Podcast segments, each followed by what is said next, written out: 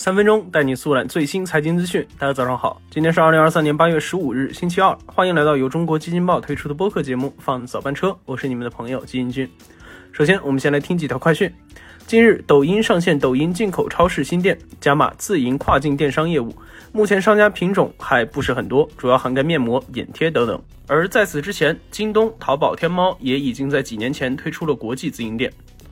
日前，特斯拉又一次宣布对 Model Y 长航版和高性能版进行调价，两者均下调1.4万元，长航版首次价格跌至30万元之内。同时，Model 3也推出了现车8000元的限时保险补贴。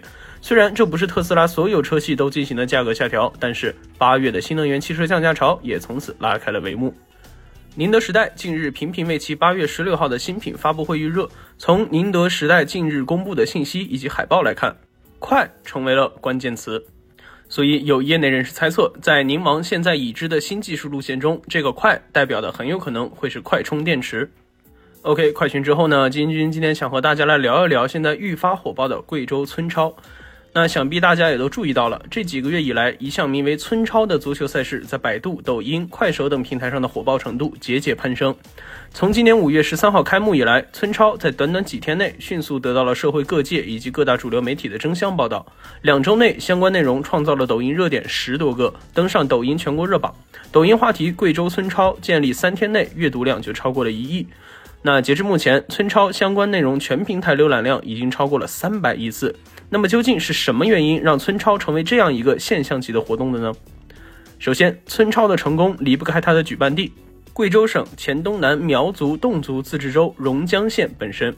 那作为贵州体育强县，榕江先后在体操、攀岩、跳水获得过世界冠军和多个全国冠军，是名副其实的冠军之乡。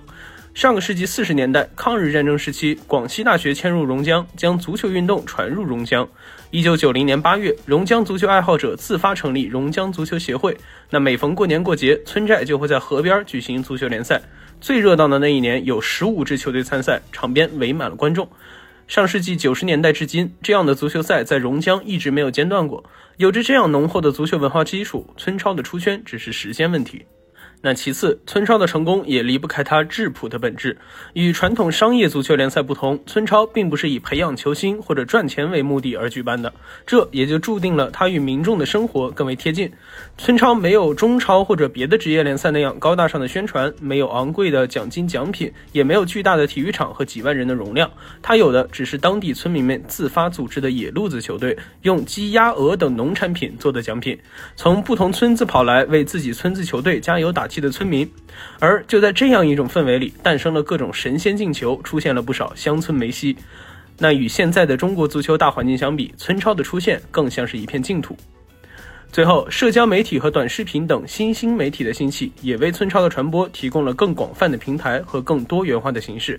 榕江就很好的利用了这一点，先是本身就经过足球文化熏陶多年的村民们自发组织直播，拓宽了文化输出的渠道，然后通过与一些明星球星的互动，充分利用明星效应来为村超引流。在飞速发展的新媒体时代，流量为王，通过一系列以新媒体为平台的宣传，村超的火爆是必然的。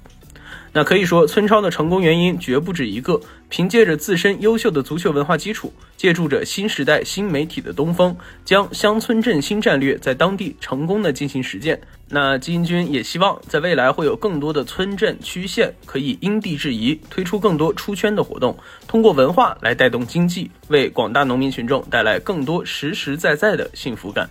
好的，以上就是我们今天放的早班车的全部内容了，感谢您的收听，我们明天同一时间不见不散。